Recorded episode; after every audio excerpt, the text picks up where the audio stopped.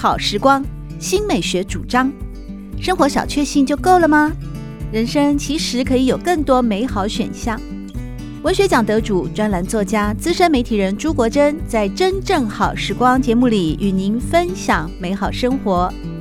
让我们打开心灵的扉页，享受真正好时光。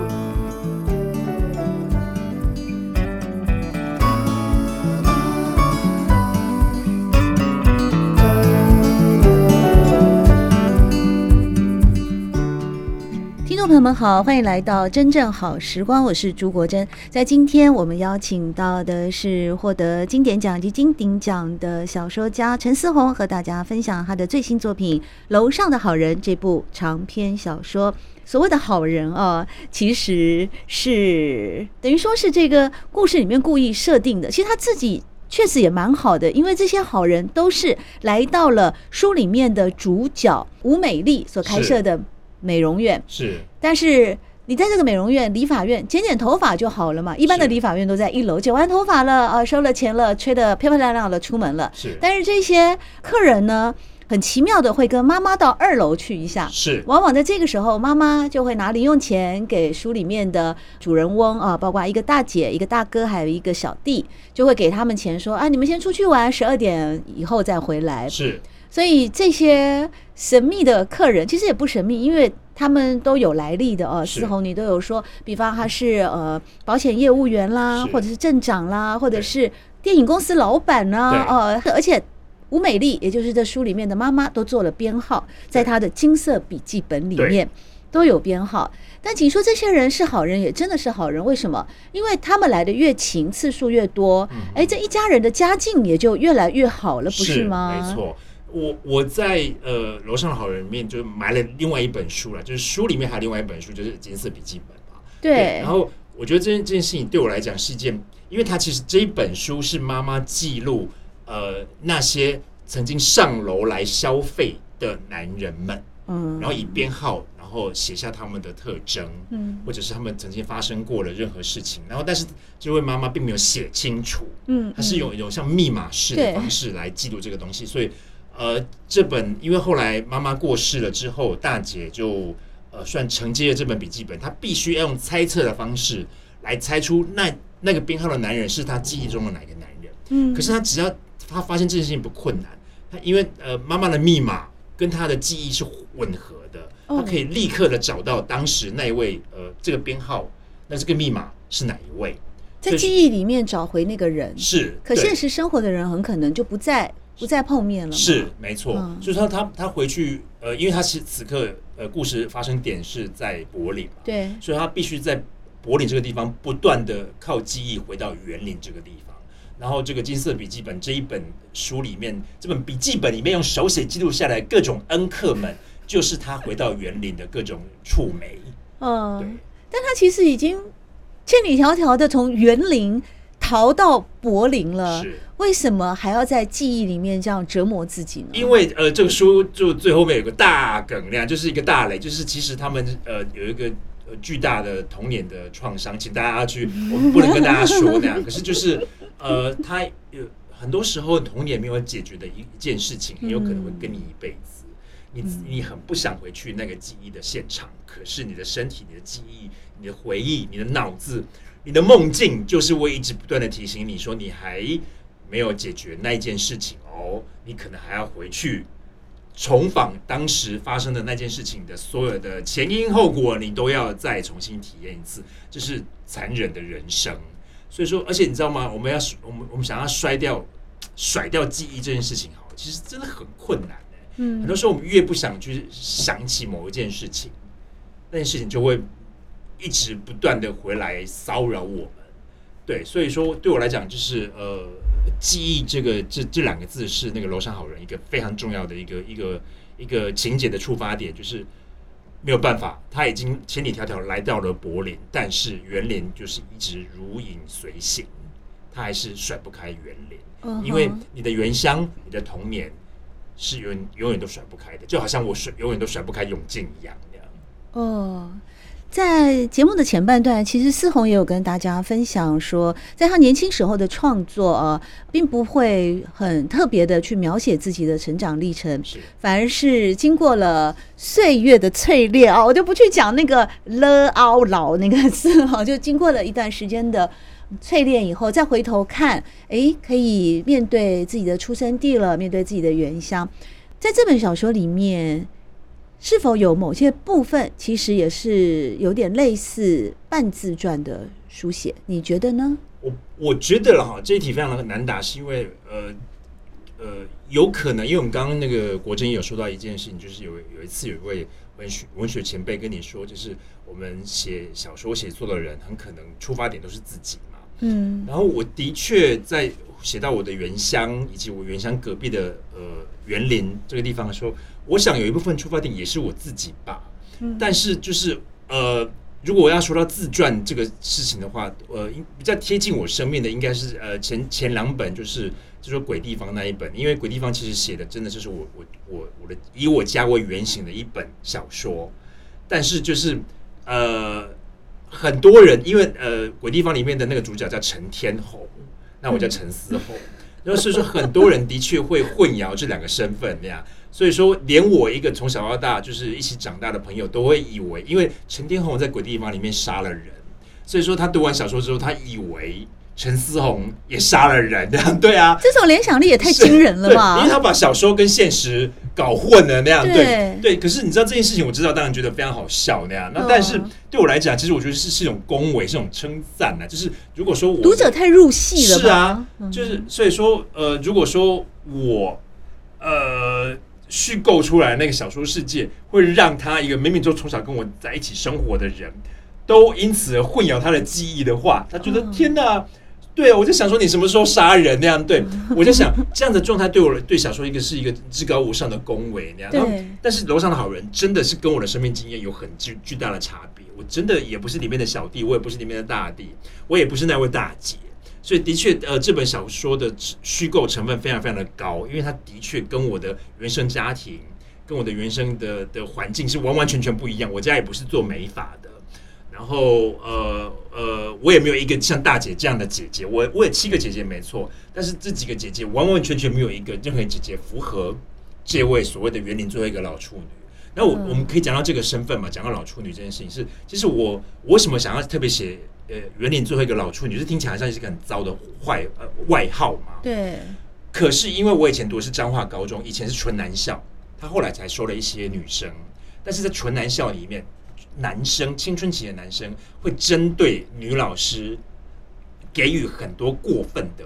绰号，例如卡门之类的，对。卡门跟听众朋友们解释一下，还是出现在小说里面啊，就是一个已经结婚的女老师，本来好像各方面条件也不错，姿色也不错，是。但结婚以后怀孕生子，身体就变形了，变形了。有一天呢，就可能比较臃肿一点吧，那要经过那个门出去的时候，就卡到门了，是。就男学生就嘲笑他卡门，是。那为什么特别提卡门呢？就是刚才思宏有跟大家说，在。楼上的好人这个长篇的小说里面的设定啊，这个女主角这位大姐是园林的最后一位老处女。是。那这样以后被人家这样指指点点，当然心情很不好。可是有一天，当她发现我没结婚又怎么样？我没男朋友又怎么样？啊，有结婚有男朋友，结了婚生了小孩，还不是被叫卡门？是。她就突然间、啊、突然间比较得到舒压了。是是，这真的，因为因为呃，男在一个纯男性又是荷尔蒙非常热烈上旺的一个。高中男校里面，其实会针对女性的身体发出很多非常糟糕的任何外号跟声音。比如说，我记得以前我们那种刚从师大毕业来教书的那种女老师，里面经过的时候就会听到一声狼叫，就是你知道男生呜那种狼叫，然后会发出在你念的高中那个对对对，然后会发出很多不礼貌的声响。哦，然后如果说这位女老师。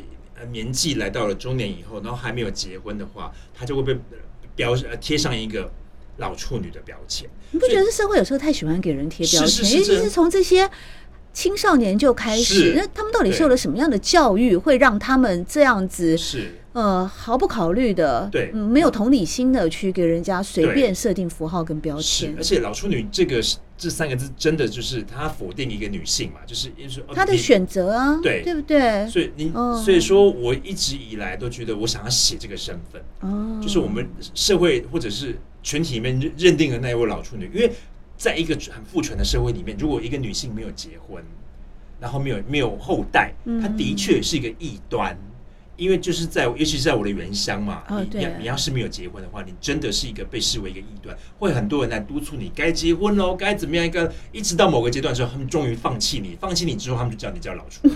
那我们华人社会好像都会比较容易这样子。对，然后我就觉得这个身份对我来讲非常有趣，就是他表示他是来自一个很身体很紧绷的一个父权社会，嗯、就是园林嘛。然后结果他突然因为一个黑道的讨债的事件，他被被抛到一个身体比较松弛、尺度宽很多的园，哎，对不起，柏林。柏林。然后他这样身体会产生什么样的巨变？所以一个老处女来到了柏林，会发生什么事呢？这就是请大家去读我的小说才会知道。而且这位老处女呢，呃呃，我们没有任何不敬啊，因为她是小说里面的设定啊。她过去也许在乡下教书，她是高中老师啊，她很可能没有任何的感情经验。但是当她来到德国柏林之后，她意外的跟一个查票员的相遇，是，然后这个命运的锁链将两个人牵在一块儿，还意外的去看了一场电影。是，哎，我觉得这好浪漫哦，在这个部分。我我要谢谢国珍跟我说这这场戏很浪漫，因为的确你知道我是一个很不浪漫的人，所以我在写这一场呃这一场。这一章的时候啊，我很担心我这个非常不浪漫的人会不会把这场戏给写坏那样，因为他的确是有一个，我真的觉得其实他应该就是一个浪漫的设定，因为他们其实是两个陌生人，对啊，然后进入，而且更重要的是，因为这个大姐呃被我们作者陈思宏就是设定成一个。极不讨喜的个性，甚至外貌，而且不断的被她的妈妈叫做吴美丽的母亲、嗯、生了三个孩子，就是这个大姐就觉得特别不讨喜。呃，对对，也就是说特别的，嗯，不是一般人会会喜欢，他眼睛很小啦，嗯、或者要那种长相，嗯、所以他可能也因为这样，又加上个性，他就一直很封闭，是，然后也没有感情经验。对，但是即使这样的一个人到了德国柏林。嗯然后他遇到了一个查票员，但大家不要想象说他是跟什么偶像剧一样的浪漫，并没有，而是两个人是一个误会的开始。对对对，因为语言上的不合，对，然后因为一些误会啊，造成两个人一开始其实是有点不打不相识，是，对。但是后来又巧遇了以后，然后对方试出了善意，对，这让我想到，就是我觉得这设定非常的好，这代表说每一个人都有你自己的价值。嗯哼，你在 A 地可能在这个地方。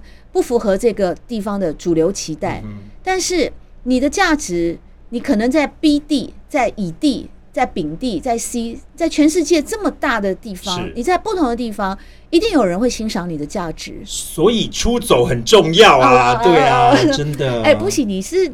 你可能还有能力出走，但是对我们大部分人而言，会去想到很多很现实的面，比方说我要去哪里，我怎么生活，我买得起机票吗？是是是，呃，这些还是要很务实。所以我最后最远的出走，我只能到花莲。天哪！可是你知道吗？这的确就是一个小说的设想，就是当一个从来也许都没有能力可以出走到远方，而且不是参加旅行团的一位高中老师，他被逼必须要自己。来到一个异地，因为他是被黑道追杀嘛，对，所以这个设定就是我我一个文学的想象。当一个身体比较保守的人，她一个女性，她必须被迫来到一个完全陌生，那个语言她也听不懂，路标也看不懂，她必须要找路，必须要找到她小弟的家。嗯，这样的身体的碰撞会产生什么样的戏剧效果？这的确我在写小说的时候，我一直不断探探问的一个自我探问的一个一个问题啦。对对，而且我对于。就是我我很担心，我一开始写的时候，我很担心大家会呃读者会不喜欢这位老处女。可是幸好我最近因为出版之后，我一直得到很多呃读者会会来。哎，你作为小说创作者，在你的文字就是你的王国，哎，你有什么好担心的？你会为读者而写吗？你应该是为自己而写。我没有为读者而写，但是我担心一件事情，是我担心大家不喜欢这个大姐。为什么呢？因为她跟我生活了一年多。你知道我在写作的时候，其实你爱上你的笔下人物是是，你这个大姐跟小弟对我来讲，还有那个妈妈美丽，其实他们都在我身体住了很长一段时间，而且他们每天早上四点半左右会吵醒我。你是早上四点起来写作的？对，对，没错。在德国的时候，对对对对，然后我每天每天晚上大概九点半就会去睡觉。哎，我也是早睡早起型的。是是是。上次我也是碰到一个朋友，我就觉得这个社会好喜欢用一些既定的思考的那个模式，不是朋友，是朋友的朋友，一位长辈，他就说啊，你写小说的啊，你们写小说的人是不是都熬夜啊？那我们今天这么早约起来爬山，你可以起来吗？嗯、我就说我不熬夜的。哎，怎么会呢？写小说的人不是作家，不是都要熬夜，越晚越安静，越有灵感吗？我从来不熬夜的。我也不熬夜，我就跟他说，那医生也是要晚上才有灵感帮人家开刀吗？哎，对啊，想想我们割盲肠半夜两点半来割盲肠，对啊，对啊。我说写小说是一种专业，它是一个工作啊，也是我的兴趣跟我的志向。这个是怎么会要用熬夜这样子才会有一个专业的热忱呢？而且的确，我我是一个在晚上没有办法有生产力的人。我觉得晚上就是用来，我觉得晚上是拿来睡觉的。对，睡觉很美好。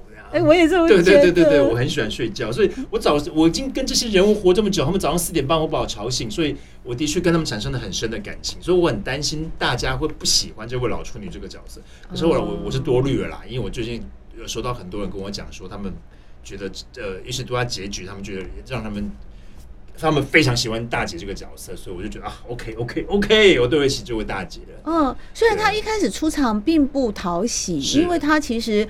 综合了一般我们的世俗的眼光，都不会觉得是美或者是好的那些条件。但是随着长篇小说就是有这样的魅力。当我们随着大姐的足迹一起遁逃到了德国柏林，一起遭遇那些语言上的困境、陌生人的困境、新环境的困境。以及他跟他小弟之间这么多年没见的那种隔阂、陌生，重新开启，甚至他要接受他的小弟要去跟一个呃男性的好朋友结婚，跟他过去的所有的经验世界都完全是背道而驰的时候，那一步一步的呃，也不断的在对这个大姐她她的遭遇，她也在抽丝剥茧。也在一个跨时空，就回忆的过去跟现在一个呃价值的冲突吧，或者是磨合，嗯、是。那我们反而更加的认识了这样的一个人，反而就开始被他吸引哎，我觉得，因为他会投射我们每一个人内在的那某一个层面，也许有时候看到他也会想说，哎，其实我有时候也这么想，但这样子好像会对别人造成伤害，或者是让别人不舒服。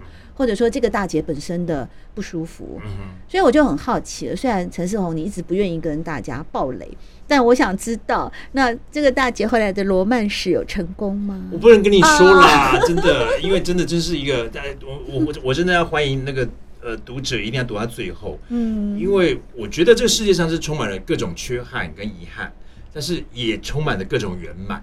对，那不论怎么样呢，就是呃，请大家读到最后，因为。因为我最近也不少读者读完之后来跟我讲，就是他们觉得，他们觉得，呃，这个结局给他们什么样的感受？不，不管是缺憾还是圆满，嗯。但是我我希望大家读到最后，因为我跟你讲，就是就是后后后段有一个呃巨大的雷，那件事情很可能会巨大的转折，对，是吗？对，然后他，你不会告诉我这一切都是梦境吧？不是，不是，不是，不是，我我我不我我不，你不会那么。档次没那么低，对对对，就是我没有，我不会到最后跟你说这些都是一场梦，而是很多人跟我真的就是他们很真心的跟我说，就是他们读到最后那个结局，他们非常的感动，也都哭了。然后你知道，对于小说家，这是一个很，我觉得这是因为的恭维，是因为我自己写完这一本，我交稿，我把它按那个送的键寄给我的编辑那一天，呃，大概是下午四点多，然后我就去上晚上六点的。呃，瑜伽课，嗯，因为我就觉得我身体为了写这本小说，我的肩膀已经烂掉了，手肘已经烂掉了。那你为什么要靠自己瑜伽？德国没有按摩吗？这个时候在，你会想起台北的美好了吧？是，因为台湾的美好，到处都是那个，是随便走一下，而且也不用预约，走进去就有。对啊，然后就让你这样全身的那个舒缓了。对，但是我就去做瑜伽，然后我就觉得我身体需要一种出口。然后大家也许知道，就是瑜伽的最后面十分钟是一个大休息，就对对对对对，那个大的是，然后刚刚才写完小说几个小时以前交交稿那位陈思总就躺在那个大瑜伽垫上开始大哭。哦，我就躺在上面大哭，然后然后你其实那个瑜伽课呃很多人都认识我，因为我们一起上课了很多年嘛，嗯，所以你知道他们，而且我哭是哭到声音出来那样子的哭，而且我是忍不住，那我我无法解释我为什么哭。可是我的哭，现在想想有点像是我终于把这个大姐的故事写出来了，因为、嗯、因为它的确是一个很艰辛的一个，不论是身体的或心灵的过程，因为它的确，大家读到最后就知道，它是它其实是一个非常残忍的故事。但是残忍之外，我希望给大家一点点微笑的空间，那样。所以我我觉得我把这么残忍的故事写出来之后，我觉得就是一个就是。肩上的什么东西不见了吧？对，两块大理石不见了。然后我觉得我对得起这个这个大姐，也对得起那个小弟，也对得起那个妈妈。所以我我躺在那个瑜伽垫上，我突然身体有什么东西突然松掉了，说那个水龙头突然打开了。我就一直哭，而且一直哭哭，然后哭了，你知道吗？然后因为哭了哭哭，然后因为可以在健身房可以去洗澡嘛。对，我洗澡的时候还在哭，就是你知道，我一直停不了。悲愤哦。对，然后我我觉得不叫悲愤哎，像像他也不是悲伤，放或者是对，因为我我觉得是这样，你真的好投入哎，我觉得你太投入了。也许吧，可是我这我要我要说一件事情，就是真的很多人都忘记哭泣是一个人类。很重要的情绪，我常哭哎、欸，是，可是我们常哭，对不对？可是你家，你知道很多人很多年没哭了，真的，我相信，真的。那、嗯、我觉得那是一件很不健康的事情。嗯，我连看一个广告我都可以哭死那样，对啊。就是、去教堂望弥撒的时候都哭哎、欸，是神父讲一段话，爱能超越一切的时候，我就整个这样子崩溃的哭了。对，因为因为它是一个呃，就像笑或皱眉。或者是挑眉，或者是翻白眼，他其实哭是一个非常正常的人类的情绪。对啊，但是很多人很多年在一段时空里面，不管不管是成人的时空或怎么样，他已经忘记了自己有哭的能力，这事情很可怕。所以，我们今天的主旨就是鼓励各位听众朋友，你要哭，对，很健康，你不用吓怕吓到别人，因为因为其实这是一件非常健康的事情。对，不要说。拘泥于什么爱面子啊，或者是男儿有泪不轻弹呐？是啊，为了在别人的面前啊，武装自己的坚强与勇敢，这样好累哦。对，其实有的时候情绪，呃，其实情绪本身是中立的，就是至少我看了一些心理学的书，或者是我的信仰里面啊，神父也常常告诉我们，情绪本身是中立的，人都会有喜怒哀乐，是，但重点就是说你怎么行使。你怎么样让你的情绪导引到哪个方向？这是你可以决定的。所以哭就哭吧，哀伤的时候你会想落泪，这是正常的。但是落完泪之后，我们眼泪擦干了，哎，不管是获得洗涤也好，还是舒压也好，那我们接下来就把悲伤的情绪啊，就得到释放，就不要一直往那个悲伤的死胡同里去钻了嘛。因为你悲伤的情绪累积太久，它就会成为一种病症，这是很可怕的事情。还有你笑，我后来听说有一种叫做呃微笑型忧郁。欲啊，就某些人他们呵呵呵呵呵呵呵呵呵，什么事都笑，那其实真的有这么开怀吗？某些时候又用一些好像置之一笑来作为，也是作为一种武装，或者是哦，嗯，让自己更坚强的理由。所以有时候笑笑当然能够说开怀的笑是固然最好，但如果真的想哭的时候，也不要用笑来作为一种哭吧。真的，因为因为真的你。各位各各位听众朋友们，我想也许很多人都已经忘记哭是什么滋味了。一定有一个方法不让别人知道，就是去电影院里面看一部电影。嗯，然后呢，因为电影电影院你找一个场次比较人比较少的那个场次，然后就跟着电影哭吧，那样不管它是浪漫爱情片或者是什么片，然后你想哭就哭，因为不会有人看见。嗯，而且现在还戴个口罩，呀，根本你戴个帽子戴口罩，你哭谁看得见？我告诉你是没有人看见，但是你要擦眼泪。我戴口罩哭，我也是经验很多次。这个这个戴着口罩擦眼泪、擦鼻水，那个是真的比较辛苦。但是他真的会得到一种释放的效果。那如果说，哎，我也不好意思去电影院哭给别人听啊，那你就在家自己看一下。现在串流平台那么多嘛，啊，挑几部你比较有感的电影。那如果说那怎么办？我还是没有时间，我工作好吗？或者是说？说哎，我们家没有那个串流平台什么，那你就来看楼上的好人吧，你就来看看陈思宏，来告诉大家说，到底这些好人为什么会成为好人，以及他的好人的背后，或者是好人跟他身边的人的一种命运的纠结、故事的串联，这些人如何去面对自己的。生命历程当中的悲欢离合，甚至创伤也好，甚至是走过来的雨过天晴也好，而最后的结局呢？因为思红是再三不爆雷，叫大家去体验，说不定你看完了也会像其他的读者一样，就掉下了眼泪哦。呃、在泪水当中呢，得到了对人生更圆满的寄托以及想望。在今天我们邀请到的是曾经获得经典奖及金鼎奖的知名小说家陈思宏，和大家分享的是《楼上的好人》。谢谢思宏，谢谢。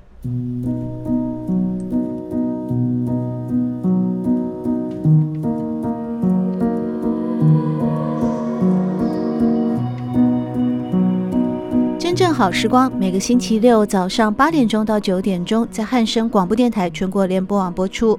节目在广播频道播出之后，也会上传到汉声广播电台的官网。在官网当中，您可以在经典回放的单元里搜寻“真正好时光”，随时收听到国珍为各位制作的精彩内容。喜欢朱国珍制作主持的《真正好时光》，欢迎您订阅、分享或留言，随时保持互动，一起共享美好生活。